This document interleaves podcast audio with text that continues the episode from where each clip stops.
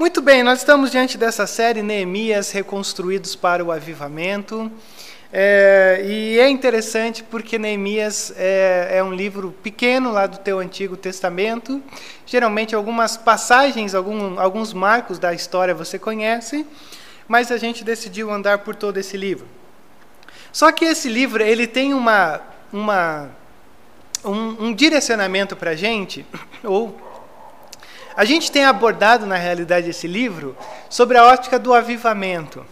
E para isso, a gente tem três pressupostos para considerar avivamento, para reconsiderar Neemias e para sermos reconstruídos para o avivamento. O primeiro deles, eu posso assim dizer, é que o avivamento ele tem o poder de alterar o rumo da vida humana, de homens e mulheres, que estavam sonolentos e agora vivem uma vida marcada pelo poder e pela glória no Espírito Santo. Então, isso é o avivamento. É esse poder que brota ou, ou, que vem do alto sobre a igreja, alterando o rumo das nossas vidas, gerando transformação ou gerando interesse no nosso coração. Aquilo que muitas vezes era sustentado é, de uma maneira um pouco intelectualizada, desce para o nosso coração, a gente experimenta a vida de toda essa crença, de todo essa, é, esse poder que a gente sabe que existe, mas que muitas vezes a gente não experimenta. Então, esse é o primeiro pressuposto transformação. A partir do momento em que os nossos corações são carregados pelo avivamento, o avivamento experimentado na vida da igreja provoca um redimensionamento das suas crenças, valores, atitudes para com o mundo, ou seja, a nossa forma de enxergar o mundo passa a ser diferente, a nossa forma de viver, nós estaremos sendo carregados por, por verdades profundas. Então, a partir desse momento, os nossos corações se dispõem a verdadeiramente estarem é, é, é, sendo agentes de transformação do reino que nada mais é do que o nosso, o nosso terceiro pressuposto. Eu esqueci de colocar ali pressuposto 1, 2 e 3, tá? Está no 1, mas é porque eu esqueci. A partir do momento em que o Espírito Santo vem, a partir do momento em que a nossa visão ela é redimensionada, o avivamento causa em homens e mulheres transformados por esse avivamento agentes de transformação na história, promovendo os valores do reino de Deus, ou seja, o nosso ser é impactado, a nossa forma de enxergar o mundo é impactada e a nossa forma de agir no mundo é impactada. A partir do momento em que nós nos mobilizamos para ser aqueles que transformarão ou serão os agentes de transformação na história que nós estamos inseridos. Então são esses três pressupostos que a gente tem aqui para entrar em Neemias são os três pressupostos que a todo momento eu fico lendo para não perder o foco. Rodrigo, e Neemias? A gente já viu algumas coisas, mas eu quero só te relembrar. Talvez você não, eu ia dizer, você não esteve na aula passada. Não, certamente o, o vídeo da semana passada está aí no canto. Depois que terminar esse, você pode clicar lá e já ir para o outro para você pegar toda a linha de pensamento. Neemias ele se encontra dentro dessa história em torno de 444 quando na realidade ele retorna para a reconstrução dos muros de Jerusalém. Você tem que lembrar que você é, é, olha para esse livro chamado Esdras, é, você tem um livro chamado Esdras na tua Bíblia, e esse livro, junto de Neemias, aliás, é, na cultura judaica é, é o mesmo livro, nós que dividimos. Esse livro de Esdras e esse livro de Neemias, eles nada mais são do que um período onde abrange a reconstrução de Jerusalém. Jerusalém que foi destruída por Nabucodonosor. E aí, num primeiro momento, você tem Zorobabel retornando para Jerusalém para reconstruir o templo. Logo em seguida, você tem Esdras retornando, num segundo momento, para a reconstrução da, da, da, da, nação ou de Jerusalém. E num terceiro momento, você tem Neemias que foi enviado para a reconstrução dos muros de Jerusalém. Então a gente olha para tudo isso, é importante lembrar de uma coisa que eu disse semana passada e que hoje vai fazer mais sentido para você. Porque, embora a gente olhe para a história assim, mas se depois você der uma olhada lá em Esdras, no capítulo de número 4, você vai perceber que houve uma pequena tensão que a gente não tem registrado dentro desses slides aqui. Por que, que eu estou dizendo isso? Ah, teve um, um, um, decreto que foi dado por, pelo próprio Artaxerxes para que a reconstrução fosse parada da civilização de Jerusalém. Ou seja, uh, o povo começou a voltar, Zorobabel, Esas estão lá reconstruindo e tal. E aí o que, que aconteceu? Uh, algumas, alguns inimigos do povo olharam e disseram assim: Ixi, rapaz, o pessoal está começando a reconstruir, aí a coisa está sendo bem sucedida. E a realidade é que talvez possa aí futuramente existir um golpe militar. E se Jerusalém se fortalecer e se levantar contra o rei Artaxerxes, contra o seu império, então talvez exista a possibilidade de um golpe militar. E foi aí que Artaxerxes escreveu ou decretou, ou fez um decreto dizendo: ó, parem a obra. E o que, que acontece? É, Jerusalém está destruída. Jerusalém está arrebentada, em condições desesperadoras, vivendo a insegurança por não ter muros, é, vivendo a pobreza, porque sem muros não há comércio, sem comércio não há renda, vivendo essa miséria e completamente desencorajados. Então, para você ter uma ideia, pense no seguinte aqui comigo. Uh, você tem a primeira. Opa, deixa eu voltar. Você tem a primeira oposição, que se encontra lá em Esdras, no capítulo 4, aonde os inimigos dizem assim: Vamos nos unir aos construtores. Então você tem uma posição interna Logo em seguida surge uma segunda oposição, que são os inimigos tentando desanimá-los desanimá-los na reconstrução de Jerusalém. E aí você tem uma terceira oposição. Quando o, o, os inimigos de Jerusalém vão até o rei com algumas calúnias, e aí o rei simplesmente diz: parem a obra, que é o que eu acabei de te explicar, e a bateria do controle aqui já está acabando. E certamente eu só vou lembrar de comprar outra pilha na semana que vem, porque eu jamais vou lembrar disso. E ele diz: parem a obra, parem de reconstruir. E aí o que, que acontece? Se passa em torno é, de 120 anos até o momento em que Neemias chega. Então, isso aqui é uma coisa importante. É, você tem um povo. Imagine você viver em meio ao caos. Mas assim, não só o caos do lado de fora das nossas casas confortáveis. Imagine você viver numa cidade destruída pela guerra, tudo arrebentado. Você não tem espaço nem nas ruas para correr, porque está tudo parado, está tudo. Está tá, tá, tá sendo um caos tão grande, mas tão grande, que o povo olha para tudo aquilo e diz assim: não resta fazermos mais nada só esperarmos a morte, porque desde o decreto até a entrada de Neemias, alguns vão dizer 90 a 120 anos. Mas eu quero que você imagine o seguinte: imagine você viver um século diante do caos de uma cidade resultado de guerra. Imagine você viver diante de todo esse esse esse cenário como se encontraria o teu coração? Você está vivendo num, numa cidade completamente destruída, em ruínas. Eu acho interessante porque a gente tem uma civilização aqui. A gente tem moradores. A gente tem pessoas que amam Jerusalém. A gente tem pessoas que querem o bem. Mas sabe o que eu acho interessante? Ninguém teve a coragem de se levantar e começar a reconstruir Jerusalém dentro desse episódio. De um século parado, ninguém teve a audácia de dizer: povo, acordem, vamos em direção aos escombros, vamos em direção às obras, vamos regaçar a manga, vamos para cima, vamos fazer. Ninguém teve coragem. E é aí que você começa a ver a história sendo orquestrada de uma maneira fantástica.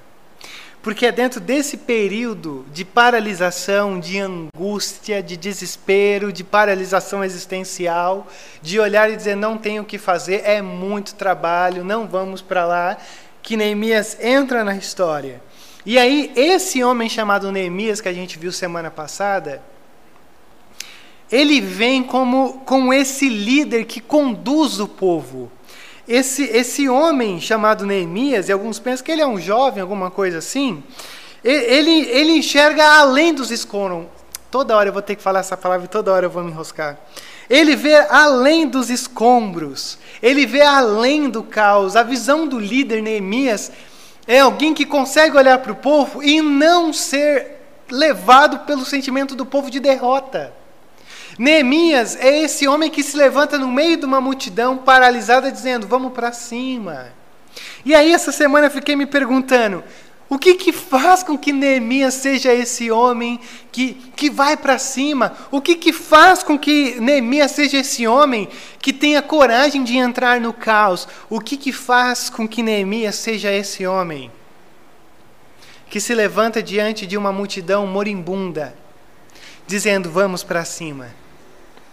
Porque pensando nesse reconstruídos para o avivamento, eu sei que você e eu gostaríamos muito de que a experiência de um avivamento tomasse conta da vida da igreja inteira.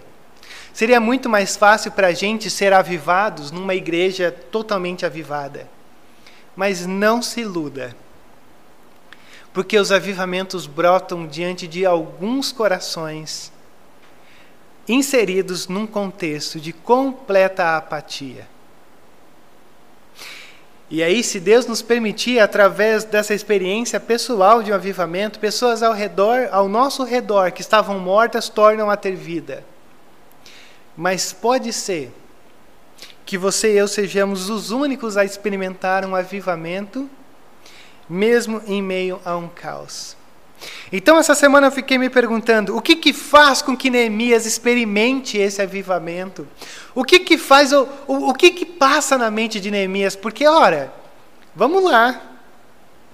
É fácil manter-se fiel no meio de um, de um ambiente indiferente? É fácil manter-se constante, firme, acreditando num ambiente de, de, de, uh, uh, uh, de, de descrença? É fácil você manter-se constante dizendo vamos fazer o reino acontecer num ambiente onde as pessoas não estão nem aí para o reino. Não, não é fácil.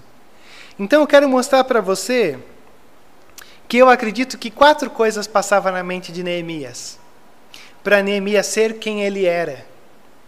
E eu, e eu espero, eu acho, eu considero, eu eu segui o instinto de entender que essas quatro verdades, na realidade, são quatro bases, quatro fundamentos que farão com que você e eu também possamos nos levantar em meio a um caos, mesmo se nós formos os únicos que experimentarão, experimentarão um avivamento.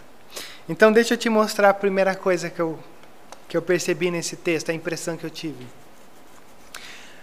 A experiência do avivamento se desenvolve na perspectiva da paciência. Eita, que a paciência está aí de novo diante de você, hein?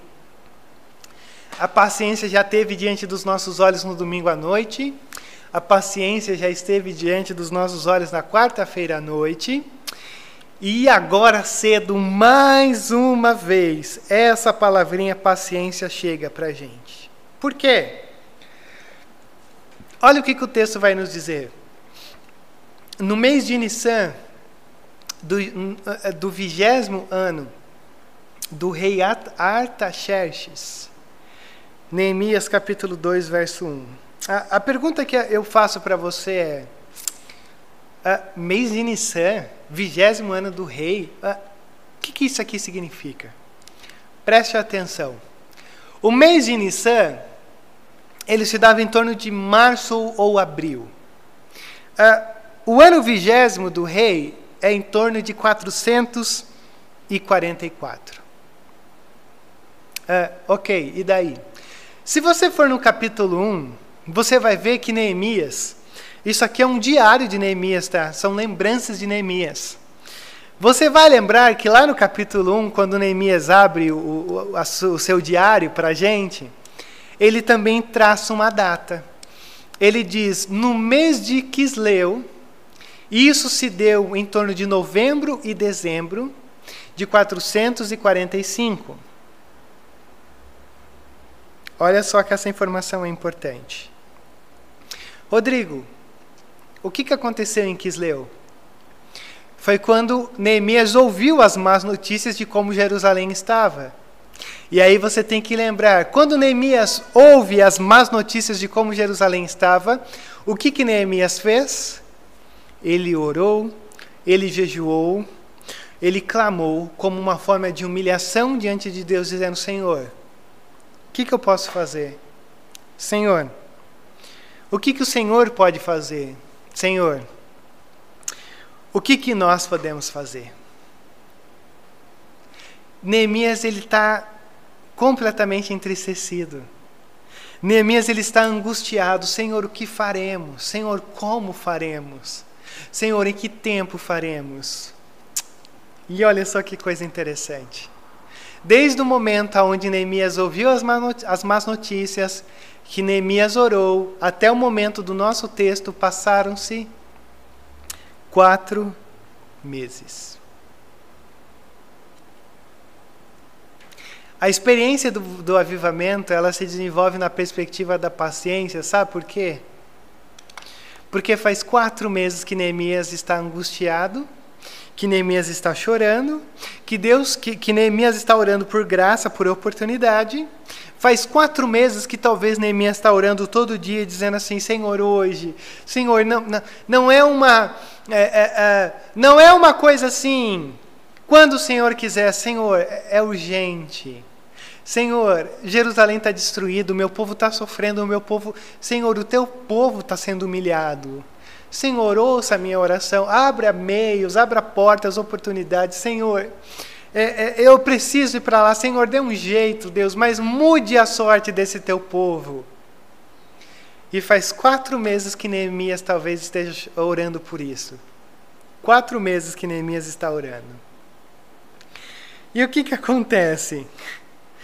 Neemias, nesses quatro meses de muito choro, de muita angústia, de muito clamor, tem aprendido a dolorosa teologia da espera, da paciência. Quatro meses orando.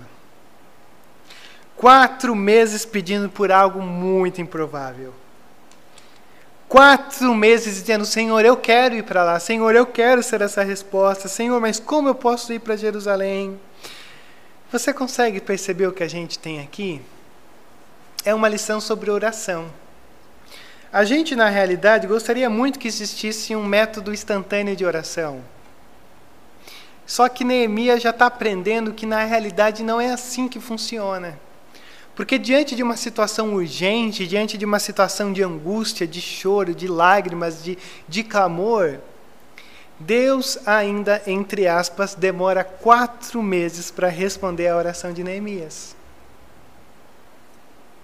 E você está aí achando que a tua oração pode ser respondida imediatamente. Ok, pode ser.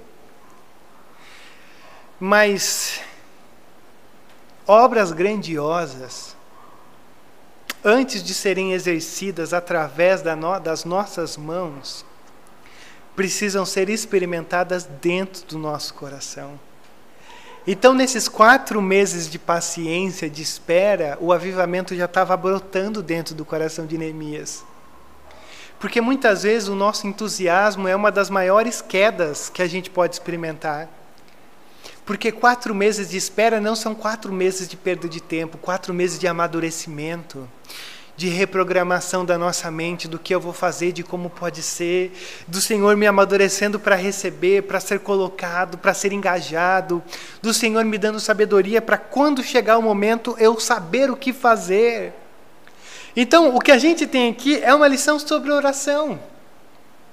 A oração que envolve a nossa paciência. E talvez você possa se lembrar daquela parábola que Jesus nos fala sobre a oração, onde ele nos conta a história de uma viúva que, dentro da sua condição precária, ela, ela precisa da ajuda de um juiz que é egocêntrico, ela precisa de, da ajuda de um juiz que é ímpio. E o que, que essa história nos diz? Que essa viúva, ela ora, ela ora, ela persiste, ela bate, ela bate, ela toda noite ela sai, ela bate na casa do juiz e diz: Olha, eh, me ajude com a minha causa. E é interessante porque essa viúva ela não tem para onde correr, ela não tem para onde ir. E mesmo assim, mesmo estando diante de um juiz que é ímpio, um juiz que só pensa em si, ela continua persistindo em pedir. É alguém que não tem recurso algum e que sabe que, mesmo aquele que está ali diante dele, embora seja uma pessoa ruim, seja um juiz ruim, ela se coloca diante dele pedindo: pelo amor de Deus, olhe para a minha causa. E a grande questão dessa história é que ela vence o juiz pela persistência. Ela vence a paciência do juiz e o juiz a atende porque ela incomodou o juiz. Só que você precisa tomar muito cuidado para entender essa história, porque essa história não está dizendo que você tem que é, é, ser como essa viúva que fica persistindo, batendo na porta, todo momento pedindo algo para Deus. Por quê? Porque Deus não é um juiz egocêntrico, Deus não é um juiz ímpio. Na realidade, essa história está nos dizendo o seguinte: não desanime. Deus não é um juiz injusto, mas o rei barra pai amoroso que te ama, que sabe do que você sabe, do que você precisa, que sabe dos teus, das tuas necessidades. Então não desanime da tua oração, que pode ser quatro meses, que pode ser uma semana, que pode ser um ano, dois anos, cinco anos, dez, quinze, vinte, vinte e cinco, trinta, quarenta, cinquenta, sessenta, setenta, oitenta. Você pode estar orando por 120 anos, mas deixa eu dizer uma coisa para você. Não desanime. Porque Deus não é indiferente às tuas orações. Deus não é indiferente à tua súplica, às tuas lágrimas. Aliás, você sabia que lá em Apocalipse a gente tem um texto que nos diz que as lágrimas dos santos são guardadas dentro de um pote. Olha que coisa louca. As tuas lágrimas são guardadas dentro de um pote na eternidade do hoje. E você está aí achando que Deus não te ouve. Rodrigo, mas eu não acho que Deus não me ouve. Você ora o tanto que deveria orar? Você ora como se você acreditasse? Olha o tipo de rei, o tipo de pai que a gente tem aqui. Um pai que nos ama e que nos dá o melhor, e um rei que é poderoso sobre todas as coisas. Então, um poderoso Senhor, glorioso sobre todas as coisas que nos dá o melhor. Mas tem uma segunda coisa, não desanime, por quê? Porque você não é desprovido de recursos, você é um eleito de Deus. Você não é uma viúva que não tem ao que se apegar. Você é alguém que é amado por Deus. Você é rico em Cristo. É, é, as, toda a bênção celestial já está sobre você. Então você tem recursos para que, ao mesmo tempo em que você ora, em que você se coloca diante desse Deus, Ele já está respondendo a tua oração. Porque muitas vezes a gente está pedindo por coisas e as coisas não acontecem. Mas a nossa forma de pedir muda. E isso já é uma resposta da nossa oração, que muitas vezes é uma oração que sobe diante de Deus pelo trabalho árduo do Espírito Santo que vai regulando e arrumando a nossa oração errada. Mas não desanime, por quê? Porque Deus sempre está vindo com a sua justiça. Ele conhece as nossas necessidades. E Ele ouve a tua oração. Seja pelo tempo que for, seja pela causa que for. Por isso que quando Jesus termina essa parábola, ele diz: Contudo, quando o filho do homem vier, encontrará fé na terra? Olha isso. Jesus está dizendo que o hábito da oração, o hábito de conhecermos e nos deleitarmos em Deus, o ato de que a nossa riqueza em Cristo é profundamente maior do que tudo nessa vida, o ato de que Deus sempre está vindo com a tua justiça deveria nos impulsionar, deveria nos encorajar. Mas o que, que ele diz? Quando o filho do homem vier, será que vai ter gente orando? Será que vai ter gente acreditando? Será que você tem orado? Será que você tem crido?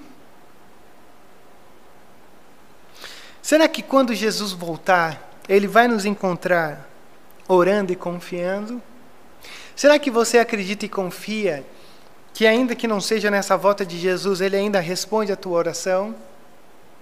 Será que você tem percebido todas essas realidades? Sabe que quando, quando Neemias ora, você precisa lembrar que ele orou baseado em Deuteronômio 30. Quando ele ora assim, Senhor, deixa eu lembrar o Senhor de uma coisa. É, o povo que está lá sofrendo, o povo que tem estado à mercê dos seus inimigos, o povo humilhado, o povo derrotado, o povo sem, sem cidade. Senhor, a, aquele povo é o teu povo. É o povo que o Senhor redimiu. Então, Senhor, se o Senhor não for lá e visitá-los, deixa eu dizer uma coisa para o Senhor: vai pegar mal.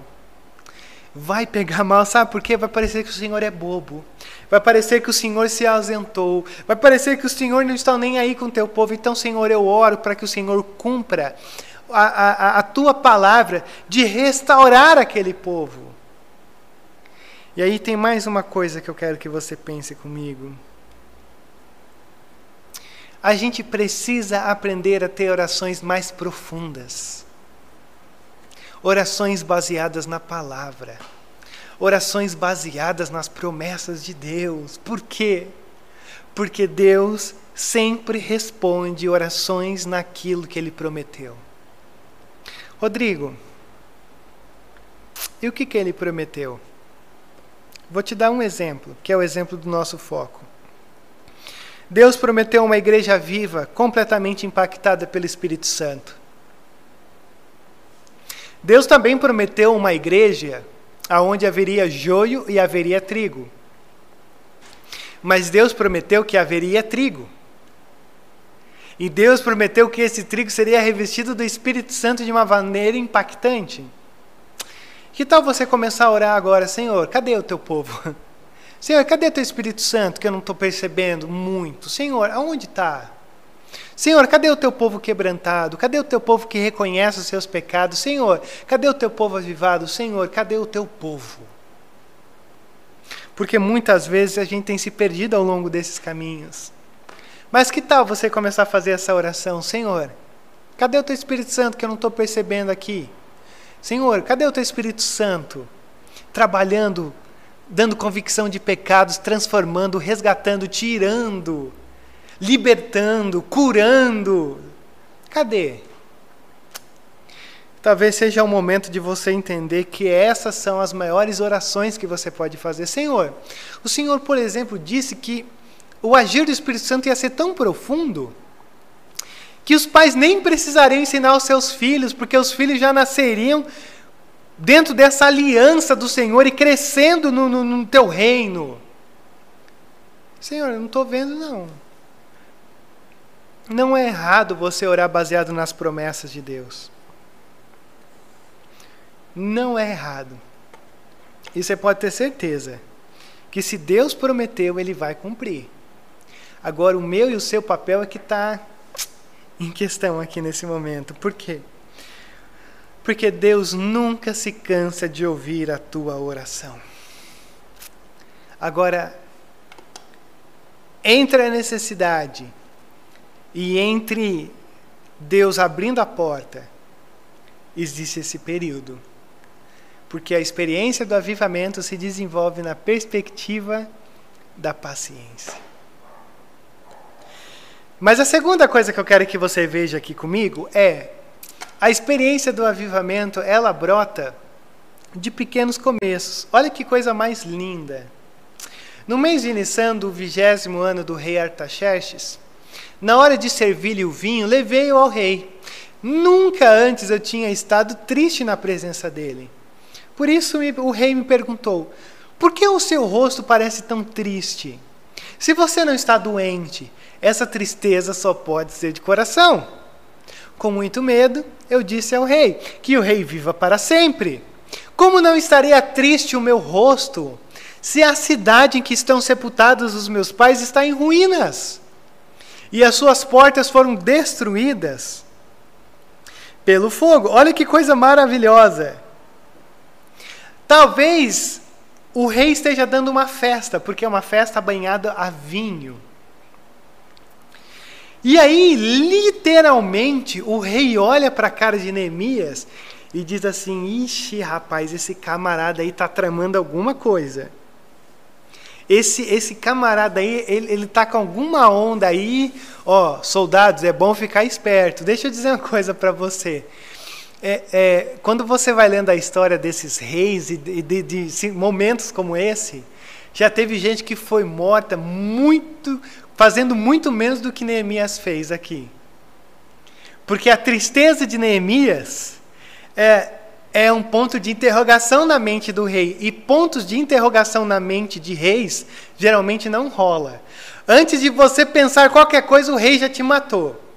Lembra de Herodes quando quando está vivendo aquele episódio dos nascimentos de Jesus. E o que, que acontece aqui? O rei olha para Neemias e diz assim: você está tramando alguma coisa. Agora, imagine você, você é o copeiro do rei. Lembre-se que você é aquele que bebe as bebidas do rei para garantir que não está envenenado. Caso esteja envenenado, você morreria, mas você salvaria o rei. Agora, pense você no seguinte: o rei olha para você e diz: Rapaz, você está fazendo alguma coisa.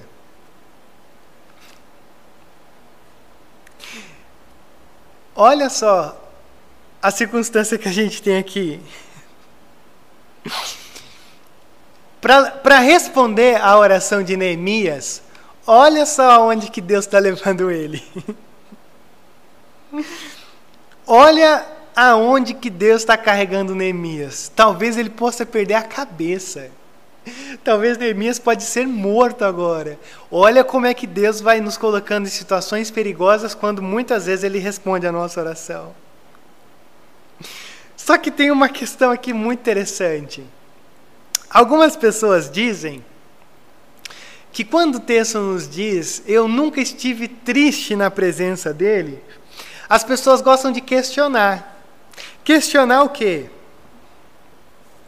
É, se de fato Neemias estava profundamente triste mesmo, porque se ele tivesse triste, ele poderia pelo menos fingir que não estava triste diante da presença do rei.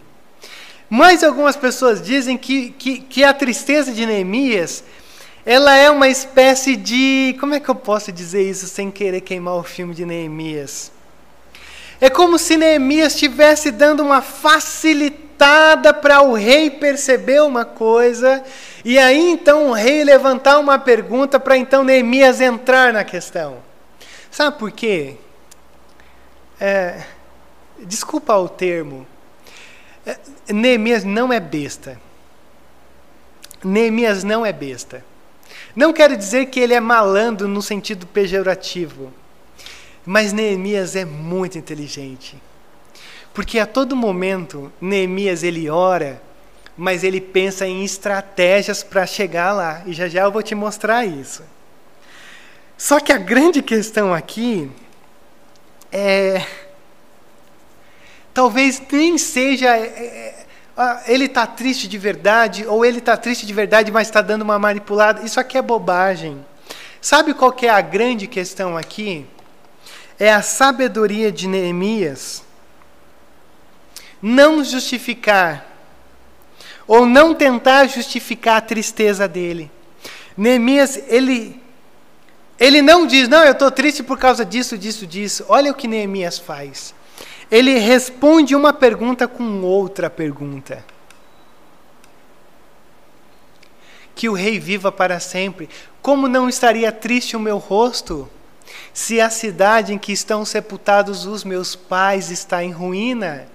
e as suas portas foram destruídas pelo fogo. Olha que coisa fantástica. Ele responde fazendo o rei refletir sobre algo que ele estava experimentando. Só que, como eu disse para você que Neemias não é besta, uma das coisas que os medos e os persas tinham de uma, de uma forma muito valorosa eram os seus antepassados. E olha a resposta de Neemias mais uma vez. Como eu não estaria triste, ou como meu rosto não estaria triste, se a cidade em que estão sepultados os meus pais está em ruínas? Cara, que coisa fantástica. Olha o que a gente tem aqui. A experiência do avivamento brota de pequenos começos. Por que, que eu estou dizendo isso? Porque você nunca pode desprezar pequenos começos. Porque tudo isso aqui está acontecendo, você está vendo a história se formando e tomando corpo, por causa da visita de um homem chamado Anani, que conta a Neemias como que está a situação de Jerusalém. E a partir desse momento, Neemias está sendo carregado para ir diante dos escombros de uma maneira a reconstruir agora a glória de Jerusalém. Nunca, nunca subestime coisas pequenas, pequenos começos. Uma simples visita, uma simples carta, uma simples mensagem, um simples e-mail, um simples sonho, um simples plano, uma simples, uma simples palavra que Deus talvez tenha colocado no seu coração, uma simples oração. Não menospreze uma simples semana de oração, não menospreze um culto, não menospreze uma pequena EBD, não menospreze uma reunião de oração, não menospreze um pequeno culto, uma pequena live, não menospreze isso. Porque Deus ama transformar coisas pequenas em realizações imensas do seu reino. Deus ama fazer isso. Deus ama fazer com que pequenos pescadores tornem-se tornem proclamadores do, das boas novas do reino de Deus, ao ponto de que dois mil e poucos anos à frente deles, hoje nós estamos olhando para o testemunho daqueles homens através do Espírito Santo, através de um viu. Deixe as redes e me sigam. Consegue perceber? Consegue perceber o como avivamento surgem, brotam de pequenos começos? Eu sei. Começar coisas é horrível, eu que o diga. Começar coisas é imensamente terrível. Mas os avivamentos, o agir de Deus, geralmente começam com pequenos começos, que às vezes até mesmo são despercebíveis aos nossos olhos. Mas a terceira coisa que eu quero que você veja aqui comigo tem a ver com aquilo que eu já havia dito de Neemias. A experiência do avivamento ele flui através da oração e da ação. Olha só que coisa fantástica. Uh, o rei me disse: O que você gostaria de pedir? Depois que Neemias disse: Senhor, olha, como eu não posso ficar assim? Se a coisa está tensa lá, olha a resposta do rei: O que você gostaria de pedir? Então o rei, uh, então orei ao Deus dos céus e respondi ao rei: Se for do agrado do rei, se o meu servo puder contar com a benevolência do rei, que ele me deixe ir à cidade de Judá, onde os meus pais estão enterrados, a todo momento ele lembra disso, para que eu possa reconstruí-la. Deixa eu te mostrar o outro lado de um ponto que eu disse para você semana passada.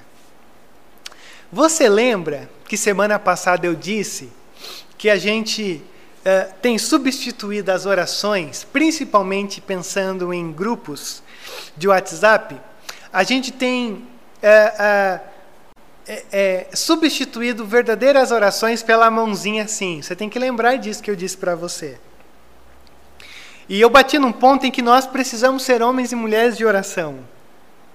Agora deixa eu te mostrar o outro lado da moeda. Porque orações curtas também fazem parte do nosso plano de homens e mulheres de oração. Perceba uma coisa, eu escureci o texto. O rei diz: O que você gostaria de pedir?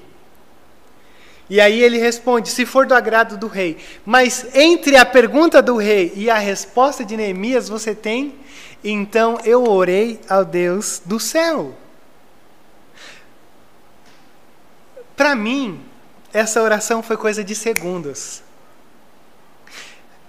Uh, Neemias, o que, que você quer? Senhor, o que, que eu preciso, Deus? Ah, eu quero assim, se for do agrado do rei, Consegue perceber como corações orações curtas também são eficazes? Mas deixa eu te mostrar mais uma coisa a respeito disso. Esse é um momento de tensão, viu? Lembra que eu disse para você que teve gente que já morreu com muito menos do que isso? E o que, que Neemias faz em momentos de tensão? Neemias ora. Ainda que seja a oração flash. Ainda que seja a oração, Senhor, e agora? Ah, Senhor, é isso.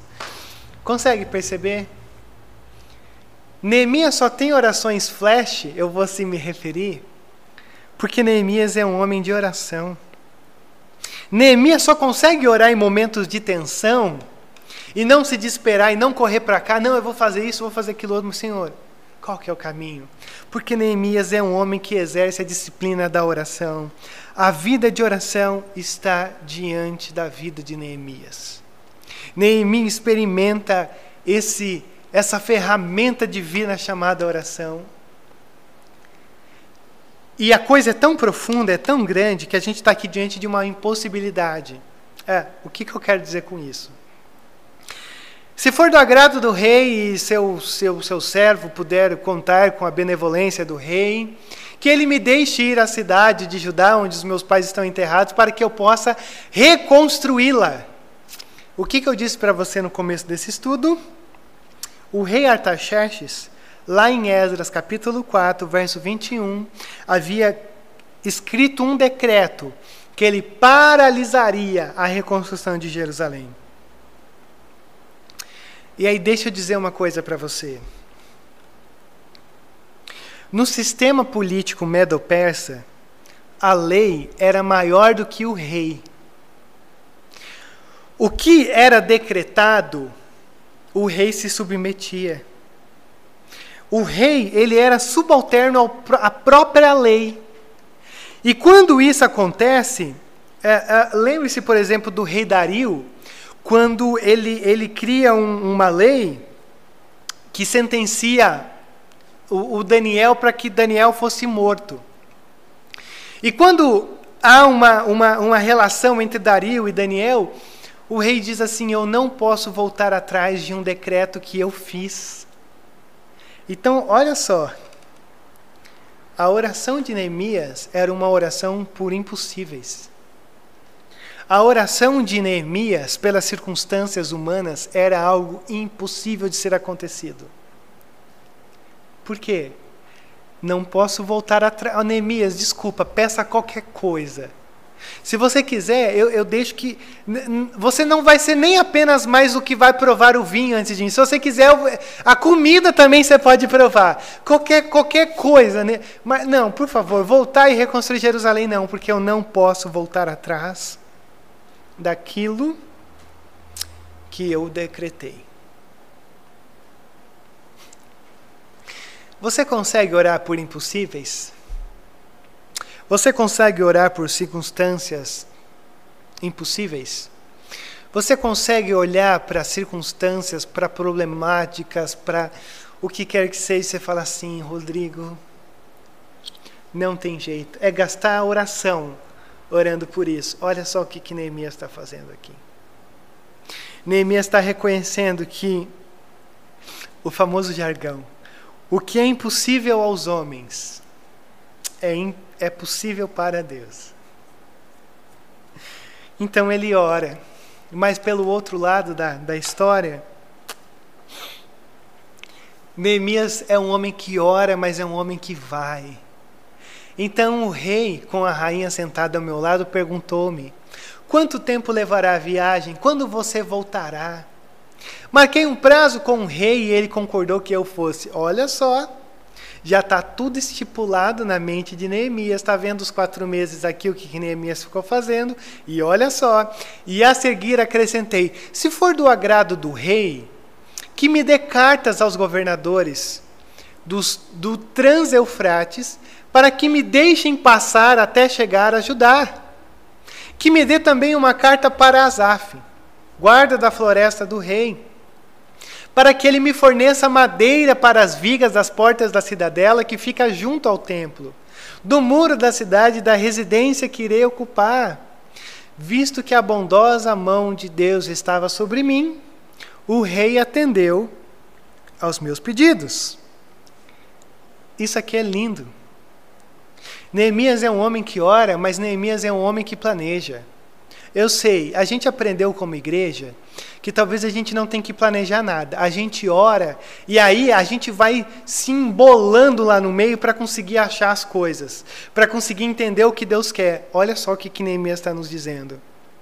A experiência de um avivamento, ela, ele flui através da oração e da ação. Se no momento ele ora pelo impossível, no outro momento ele é audacioso. Mas audacioso no sentido bom. Porque ele já tem planejado. Quanto tempo você vai ficar lá? É, eu vou ficar tanto. Mas olha só o que, que esse homem diz: se for do agrado do rei, que me dê carta aos governadores do Trans-Eufrates para que me deixem passar até a chegada de Judá. Rodrigo, o que, que Neemias está pedindo? Neemias está pedindo para ser o governador de Judá. Neemias não quer apenas lá fazer uma coisinha pequena. Não, vamos reconstruir aqui, aí depois eu volto ele está dizendo assim: eu quero ir como um governador. Eu quero ir como alguém que vai puxar a coisa com autoridade. Eu quero ir para cima e, e, e, não apenas ir para cima, ó rei, mas eu também, é, por favor, peça, me, me dê uma carta para Azaf, que é o guarda da floresta, para que me dê madeira para as vigas das portas da cidadela que fica junto ao templo. Meu Deus do céu, quem foi que te ensinou a ser um irresponsável? Achar que oração, que querer ir para cima, que fazer o reino, é só orar e só orar. O Neemias está dizendo: olha como o planejamento é sagrado. Olha como a gente precisa planejar. Eu vou fazer isso, isso. Senhor, olha, se for do teu agrado, eu estou orando, eu estou pedindo. O Senhor tem colocado coisas no meu coração. Ah, ah, ah, Senhor, eu acho que isso, isso, isso ficaria bom. Neemias está sonhando. Neemias está planejando a residência que eu vou ocupar. E ele termina com uma coisa maravilhosa, porque ele diz: embora eu ore, embora eu estou fazendo tudo isso, isso tudo só aconteceu porque, visto que a bondosa mão de Deus estava sobre mim, o rei atendeu aos meus pedidos. Que coisa fantástica. Que coisa fantástica que a gente tem aqui. Como esse homem é fantástico. E aí ele diz: Com isso fui aos governadores do Trans-Eufrates e lhe perguntei aos. As, e lhes entreguei as cartas do rei. E o rei, o rei fez-me acompanhar uma escolta de oficiais do exército e de cavaleiros.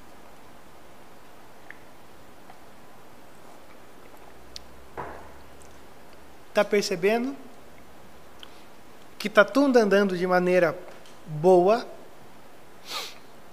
quando há oração e quando há ação. Você não pode tirar a oração da ação, como você não pode tirar a oração da ação, mas ambas é, fluem através de um coração disposto verdadeiramente a experimentar um avivamento. A quarta e última coisa que eu quero ver é só uma pincelada do que vai acontecer lá para frente. Mas a experiência do avivamento sempre será acompanhada de obstáculos. Sambalate, o Oronita e Tobias, o oficial amonita, ficaram muito irritados quando viram que havia gente interessada no bem dos israelitas. Olha isso. Sambalate, ele era o governador de Samaria, de Samaria, e Tobias, ele era um oficial amonita. Ora, Neemias já está começando a dizer para a gente uma coisa importante. É, que bom seria se os obstáculos da nossa caminhada, às vezes fosse gente que não tem significado algum para a gente ou para a gente que está ao nosso redor. Mas o Neemias está dizendo assim: muitas vezes os nossos inimigos que nos, que nos intimam, que, que, que tentam nos derrotar, que, que tentam atrapalhar, atrapalhar, são pessoas de influência. E por que, que essas pessoas estão se levantando contra Neemias?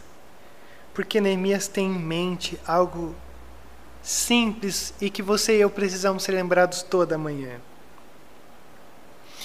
o sucesso da obra de Deus quase que imediatamente deixará o inimigo completamente desgostoso e furioso. Sempre. Aquilo que era humanamente falando da reconstrução de Jerusalém estava se tornando realidade. A primeira resposta que a gente tem é que o inimigo se levanta contra tudo aquilo que você e eu nos propomos a fazer. Rodrigo, mas como que funciona isso? Como é que faz para o um inimigo não se levantar contra mim? Simples. Não faça nada. Se você não fizer nada, você pode ter uma vida tranquila e feliz. Porque o inimigo não está preocupado nem um pouco com você. Não vai mandar gente do mal, é, é, gente do bem com fala do mal. Não vai mandar circunstâncias. Viva no meio dos escombros. Deixe a obra de Deus paralisada, que não vai acontecer nada com você. Mas comece a arrumar os escombros, comece a, a movimentar a obra de Deus para ver se o inimigo não vai se levantar contra você e tentar fazer de tudo para te desmotivar. Mas isso aqui, eu vou voltar lá na frente. São, na verdade, os terceiros, que são obstáculos na nossa vida. Mas aqui também você tem outra coisa. E eu cheguei a Jerusalém, depois de três dias de permanência ali, eu saí de noite com alguns dos meus amigos, e eu não havia contado a ninguém o que o meu Deus havia posto em meu coração, que eu fizesse por Jerusalém. Não levava nenhum outro animal além daquele em que eu estava montado.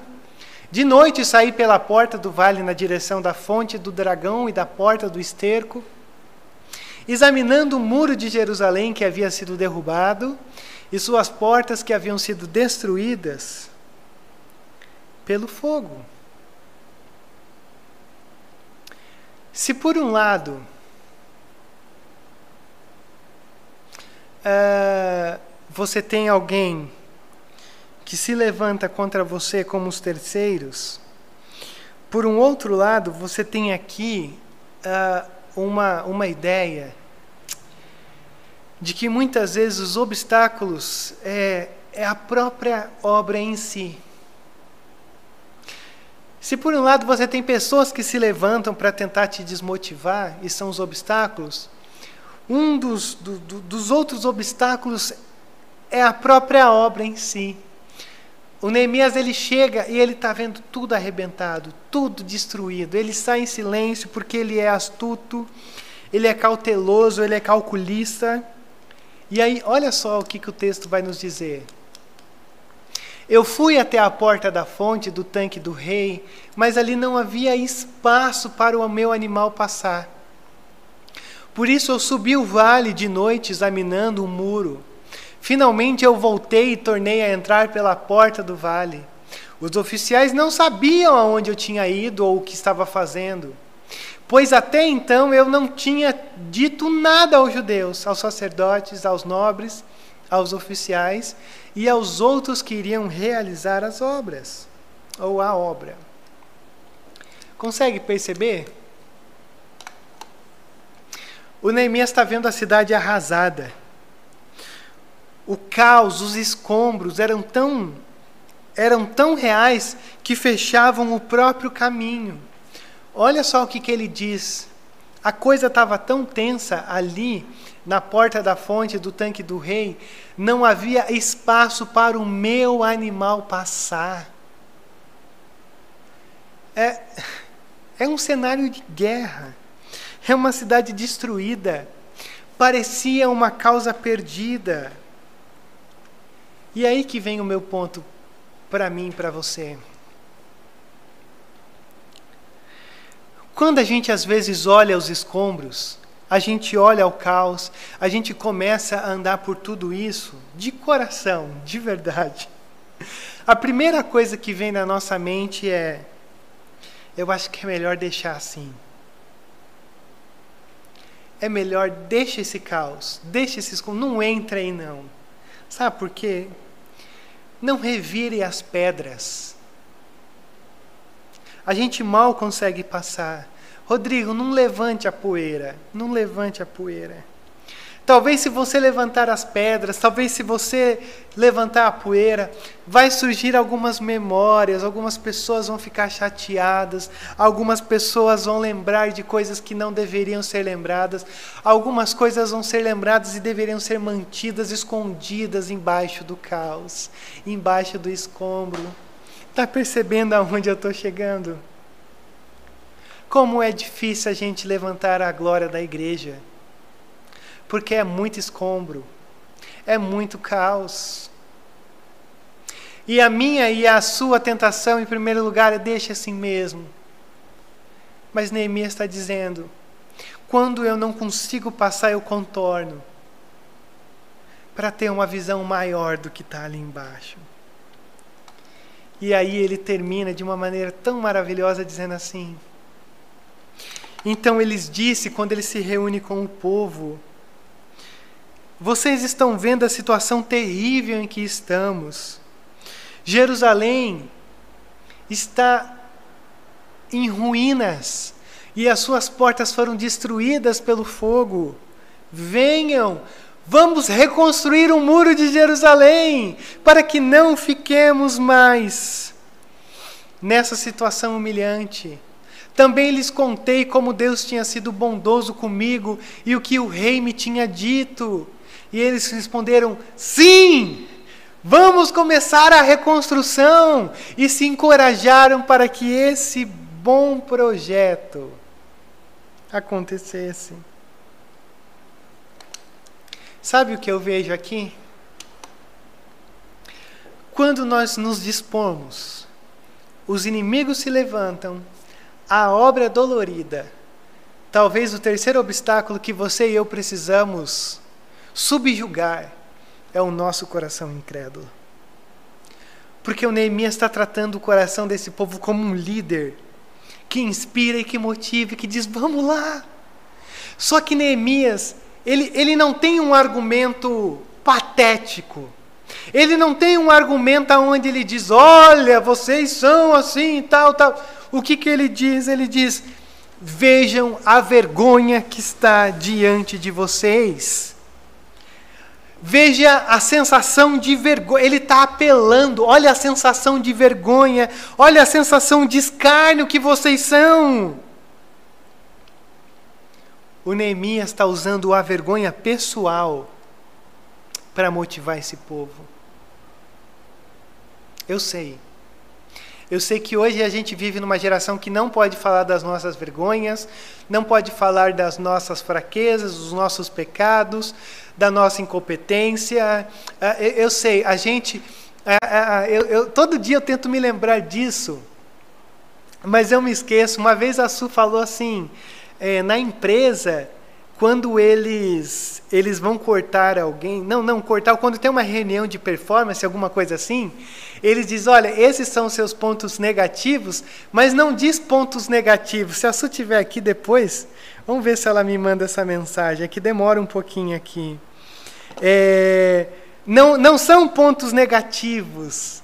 É, puxa vida, eu não vou lembrar e vai demorar aqui. Bom, eu vou deixar, se a Su responder, ok. E, e o Neemias aqui ele diz: Olha a vergonha que vocês são, olha a vergonha que vocês estão fazendo Deus passar. Lembre-se da identidade de vocês, lembrem de quem vocês são.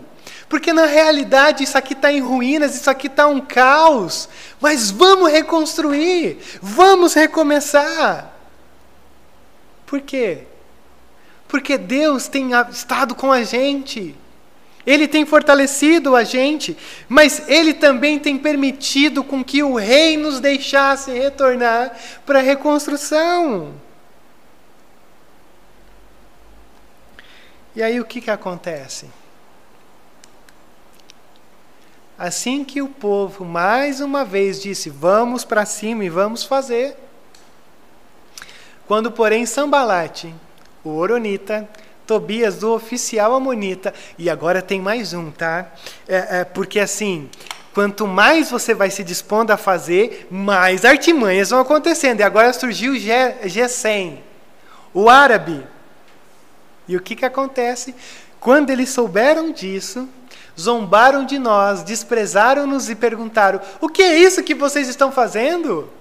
Estão se rebelando contra o rei? E eu lhes respondi: O Deus dos céus fará que sejamos bem-sucedidos. Nós, os seus servos, começaremos a reconstrução, mas do que lhes diz respeito, vocês não têm parte nem direito legal sobre Jerusalém. E em sua história não há nada de memorável que favoreça vocês, ou seja, quem são vocês? Vocês não pertencem a isso aqui, vocês estão aqui, mas vocês não pertencem a isso. Esses três homens, dentro do seu poder, eles ilhavam a Jerusalém.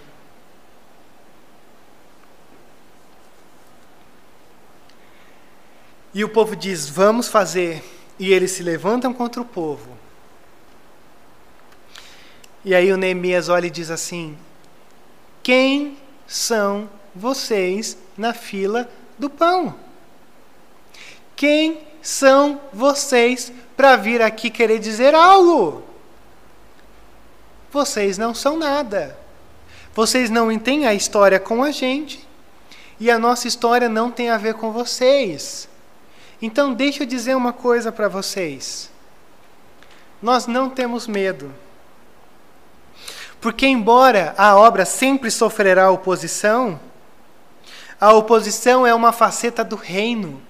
A oposição é um dos caminhos da igreja triunfante. A oposição é um dos, das, das realidades de gente que se dispõe a fazer. Agora, se tudo isso existe, a gente não precisa ter medo. Por quê?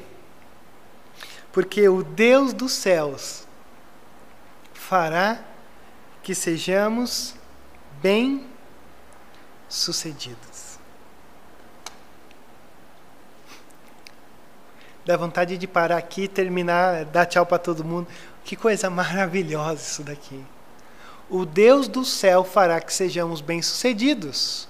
Nós, os seus servos, começaremos a reconstrução. Mas vocês, quem são vocês? É tanta coisa para dizer, disse muita coisa. Mas eu acho que tudo isso que eu te disse pode ser resumido em uma única questão. Se você olhar os quatro pontos que eu coloquei diante de você, eu quero que você perceba uma coisa muito simples que Neemias está faz... tá fazendo. Sabe por que Neemias está indo para cima? Sabe por que Neemias está se disponibilizando a estar com o povo, encorajando o povo? Porque Neemias está focando em Deus. Neemias está chamando a nossa atenção para Deus. Neemias está tirando a atenção da gente mesmo, dos inimigos, de tudo e colocando em Deus. E a partir do momento em que Neemias diz: O Deus dos céus fará com que sejamos bem-sucedidos, o Neemias está dizendo assim: Sabe por que vocês estão nessa obra? Vocês estão nessa obra porque Deus está nessa obra. O maior interessado na reconstrução de Jerusalém é o próprio Deus. Sabe por que a gente está preocupado, engajado, se sentindo encorajado ou sendo encorajado e tudo isso, se tratando da vida da igreja? É porque tudo isso Deus já está envolvido. E cabe a mim e a você sermos aqueles que serão os pés, as mãos, o olhar, o sentir, o ir de Deus. Então, o maior encorajamento que você e eu temos para, para ir para cima aí, Senhor, eis-me aqui, é porque antes de eis-me aqui, Deus já estava lá. Antes de eu olhar para essa igreja e dizer, Senhor, eu quero fazer parte da reconstrução da tua glória, Deus já está reconstruindo a glória dele aqui. Por isso que a minha pergunta para você hoje é: Deus está interessado na restauração da sua igreja. Mas e você? Você está? Porque se ele está, isso é suficientemente tudo que você precisa para estar também. Rodrigo, e as dificuldades, e o caos, e os escombros, e, e a oposição, e o meu coração? Tudo isso pode ser comparado a nada. Quando você tem consciência de que Deus está interessado profundamente na restauração da sua glória, nas nossas vidas e na vida da igreja. Mas e você? Ora, o interesse de Deus pela igreja é tão grande que ele enviou o seu, enviou o seu filho para que morresse em nosso lugar. E talvez não exista um interesse maior ou mais, mais palpável do que esse, de que o Filho de Deus morreu numa cruz para trazer redenção e glória para a sua igreja. E assim que ele sobe, o Espírito Santo desce. E a partir do momento em que o Espírito Santo vem, a grande questão é: você está interessado nessa restauração? Porque antes de você dizer sim, Rodrigo, eu quero, vamos para cima, o Espírito Santo também já está aí. E aí é só você responder aquilo que o Senhor já está fazendo no teu coração. Então ouça menos os ruídos. Ouça menos ruídos. E se concentre mais em Deus, porque se essa obra é dele, ele vai progredir. Ruídos fazem parte. Mas aprenda uma coisa: ruídos nunca param a obra de Deus. Na realidade, eles até validam a obra de Deus, porque, como eu já te disse, não quer nada, não quer problema, não quer dificuldade, não quer oposição, não faça nada. Quer fazer, quer ir para cima, aprenda a viver com as críticas, aprenda a viver com as oposições, porque elas surgirão de todos os lados e te ajudarão a reconhecer se você está no caminho certo ou não. Deus, obrigado por essa oportunidade. Obrigado por Neemias 2. Obrigado por esse diário, por essas lembranças de Neemias. E que Deus, através de lembranças e desse diário, desse livro inspirado, hoje nós sejamos alimentados. Que não seja uma lembrança, que não seja um passado, mas que seja o presente. Que essas palavras brotem verdades profundas em nossos corações. E que o Teu Espírito Santo nos leve a experimentarmos tudo isso de uma maneira viva e de uma maneira eficaz. Assim nós oramos. Que nos sintamos encorajados no nosso verdadeiro líder que nos conduz de maneira triunfante, o teu filho Jesus. É no nome dele que nós oramos. Amém, Deus. Amém.